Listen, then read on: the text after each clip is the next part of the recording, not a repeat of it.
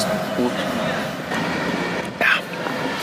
Ihr hört äh, Cinema and Beer, den Kinopodcast von coffeeandtv.de nach oh, ja, einem halben Jahr äh, mal wieder. Hallo, da sind wir wieder.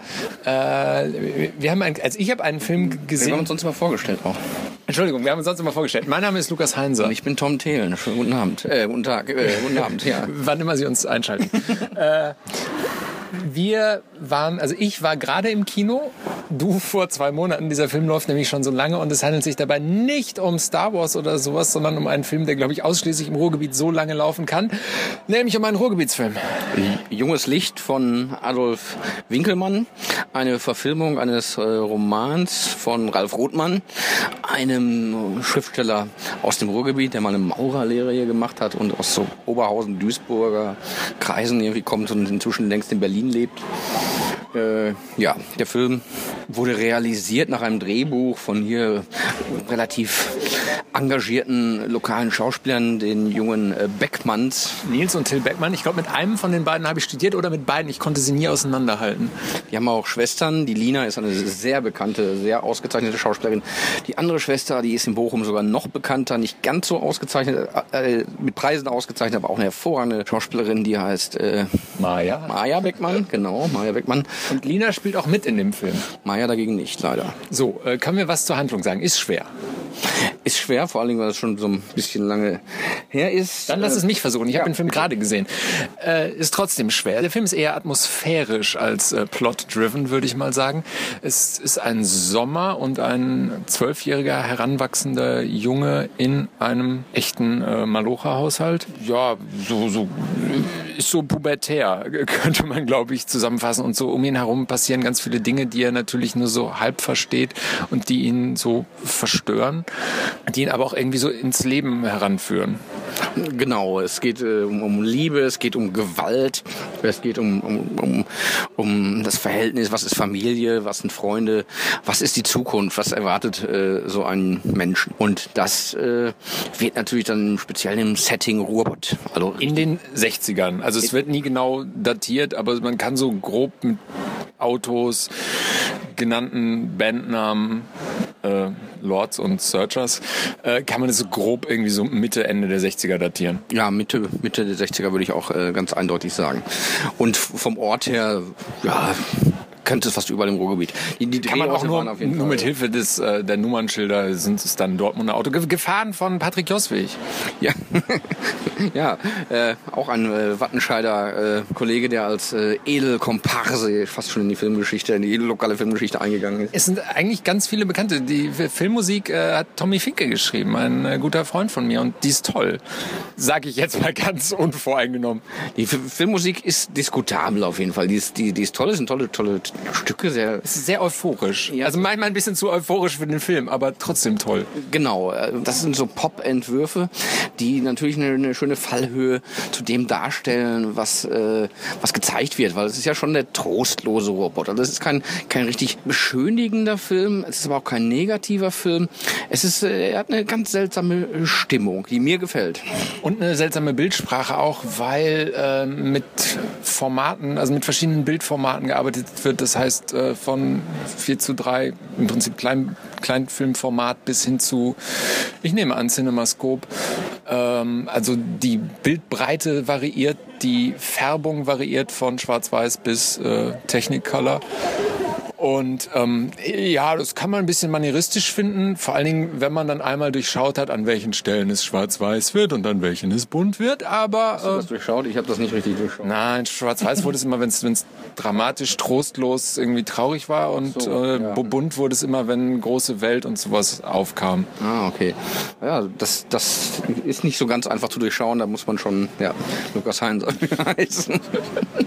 ich weiß nicht, was Adolf Winkelmann da damit so bezweckt, ob er am Ende des Tages irgendwie dem Plot und der Geschichte nicht so sehr vertraut hat, dass er das so äh, versucht hat, formal noch mal ein bisschen aufzuhübschen. Adolf Winkelmann ist natürlich, das muss man vielleicht auch mal erzählen, irgendwie auch ein Held des Ruhrpott-Films quasi, also ein, einer, der, der schon frühzeitig diese, diese Heimatfilme äh, gedreht hat im Ruhrgebiet, der hier den, den Leuten da so ein Denkmal gesetzt hat. Ich sag nur, jede Menge Kohle und die Abfahrer äh, waren so, so Filme, die schon frühzeitig subkulturelles verbunden haben mit dem Genre des des Heimatfilms, das ja in Deutschland auch ganz äh, fürchterlich besetzt ist, auch teilweise. Ja, meine Frage ist, würde man diesen Film auch gucken wollen und womöglich gut finden, wenn man nicht von hier wegkommt? Das ist immer so die Frage. In den 50er Jahren liebten alle Heimatfilme, die in Bayern spielten, wo so Dorfgemeinschaften irgendwelche, mit irgendwelchen Fremden klarkommen mussten und die durch irgendwelche Heldentaten sich äh, in diese Dorfgemeinschaften reinbringen mussten. Das spielte dann irgendwie in Bayern, das war, das war Deutschland, das wollten alle sehen,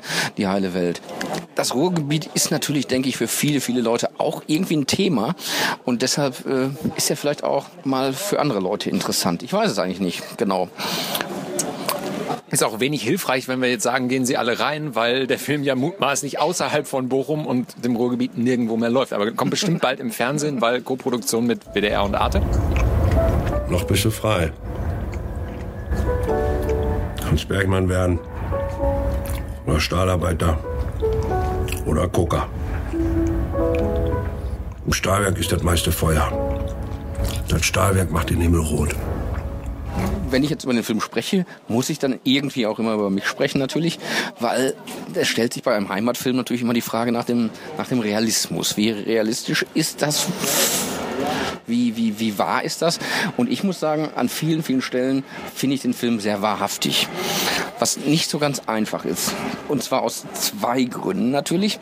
Die, der erste Grund ist so die Klischee-Falle. Ja. Immer wenn, wenn, wenn es über das Ruhrgebiet in, in ästhetischen Machwerken, wenn es wenn, wenn's darüber geht, äh, gibt es dann den Bergmann und das Schwatte und äh, alle reden komisch und es ist dunkel und. Äh, ja, alle, alle reden komisch und mir fällt halt auch auf, wenn die Schauspieler nicht von hier kommen.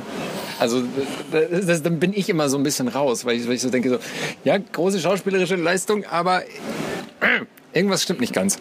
Ja, aber gleichzeitig wird solchen Filmen oder auch dann Theaterstücken oder so, ich habe das letzte Mal im Theater gesehen, so eine Frank Rosen Sache, wird immer sofort der Vorwurf gemacht, das ist doch Klischee, ist doch alles gar nicht mehr so. so.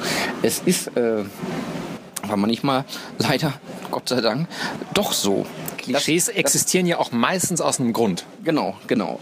Und in diesem Film, die Klischees, das sind halt diese Menschen im Unterhemd und da sind die Menschen, die Schnaps trinken und da sind die Menschen, die eine unfassbar verknappte Sprache haben.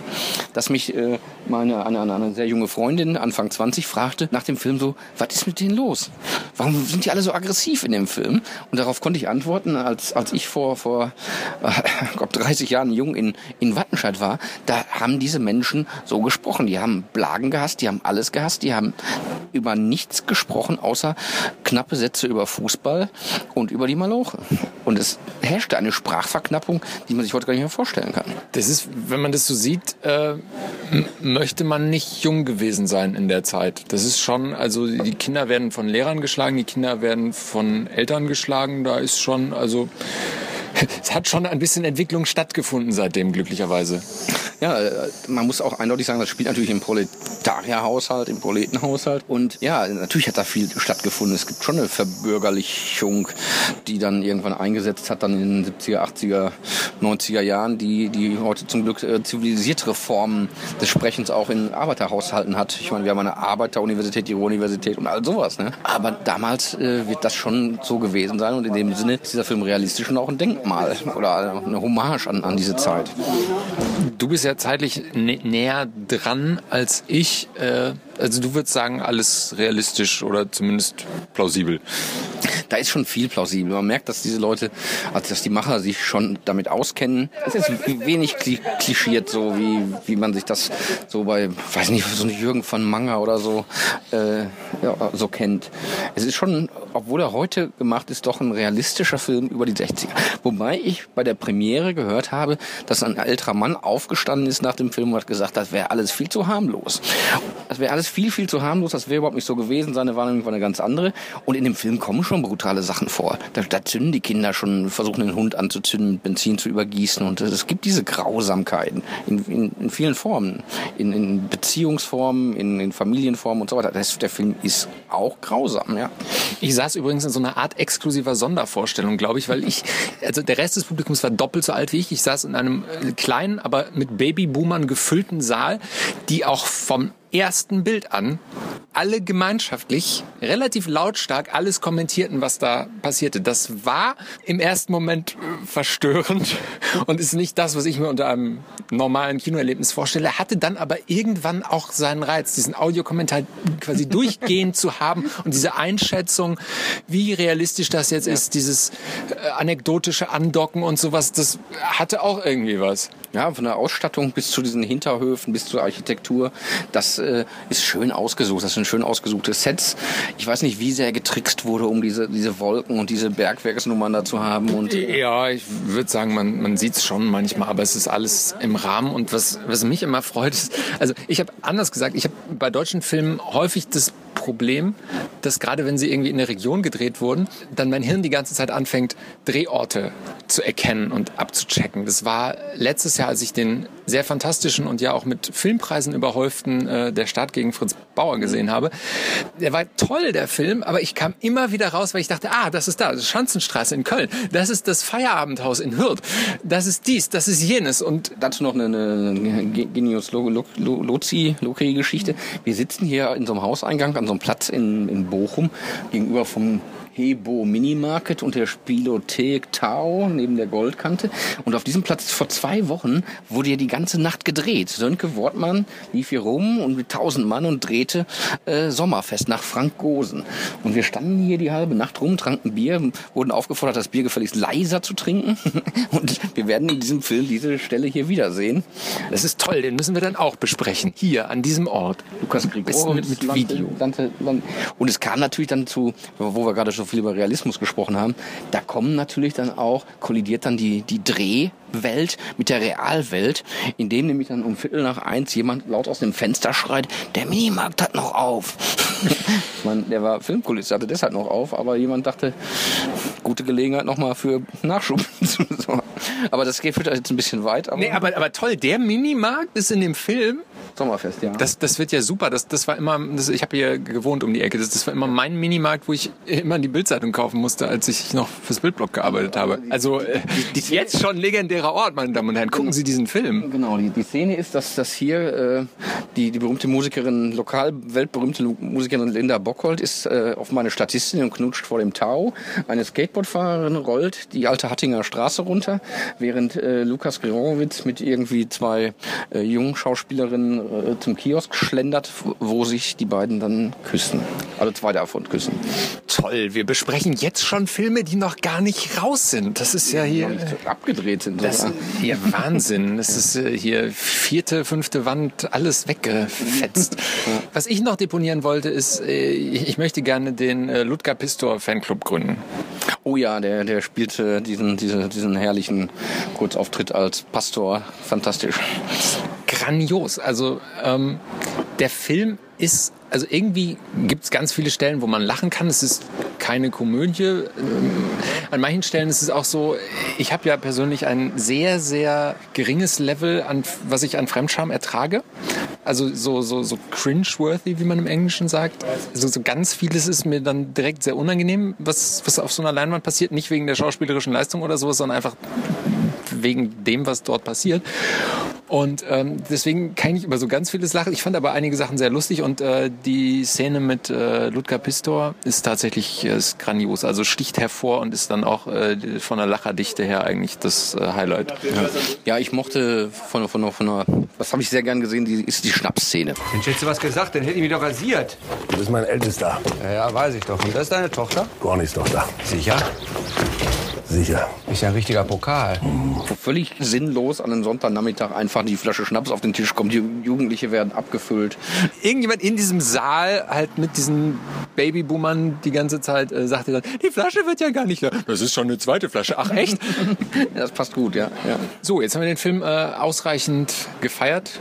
Wir haben uns jetzt auch so ein bisschen besoffen geredet, oder? Also so, ja. so also, wir tun jetzt gerade so, als ob er grandios wäre. Dann müssen wir vielleicht wieder so ein ganz kleines bisschen runterkühlen. Er ist gut. Er ist gut bis sehr gut. Das ist ein sehr, sehr ordentlicher Film, fand ich, äh, finde ich. Ja.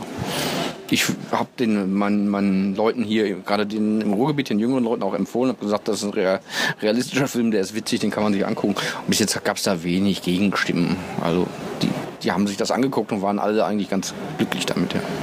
Also junges Licht von Adolf Winkelmann, dann vielleicht gucken, wenn er im Fernsehen läuft, weil Kino könnte schwierig werden. Und dann spätestens äh, zu Sommerfest äh, unter der Regie von Sönke Wortmann hören und sehen wir uns wieder. Hoffentlich. Vielleicht, vielleicht noch, noch, noch eine kurze, Ja. kurz, kurze Ruhrgebietsanmerkung, jetzt äh, weg vom Kino. Ralf Rothmann hat den Literaturpreis Ruhr mal gewonnen. Da war er schon lange nicht mehr hier. Wer den Literaturpreis Ruhr nicht gewonnen hat, ist Wolfgang Welt. Wer nicht verfilmt wurde bis jetzt und wahrscheinlich auch vermutlich nicht verfilmt werden wird, ist Wolfgang Welt. Das ist aber die, die große Literatur von der Ruhr. Wolfgang Welt ist letzten Sonntag gestorben im Alter von 63 Jahren. Ich gehe morgen früh zur Beerdigung. Und naja, vielleicht wird er doch mal verfilmt irgendwie. Das könnte ein ziemlich wahnsinniger Film werden. Ja, liebe Filmproduzenten, wenn Sie uns zuhören, hören Sie auf die Worte von Tom Thelen, der Mann kennt sich aus. Und auf dieser etwas tiefen Note verabschieden wir uns aus dem heutigen Podcast. Auf Wolfgang Welt. Prost.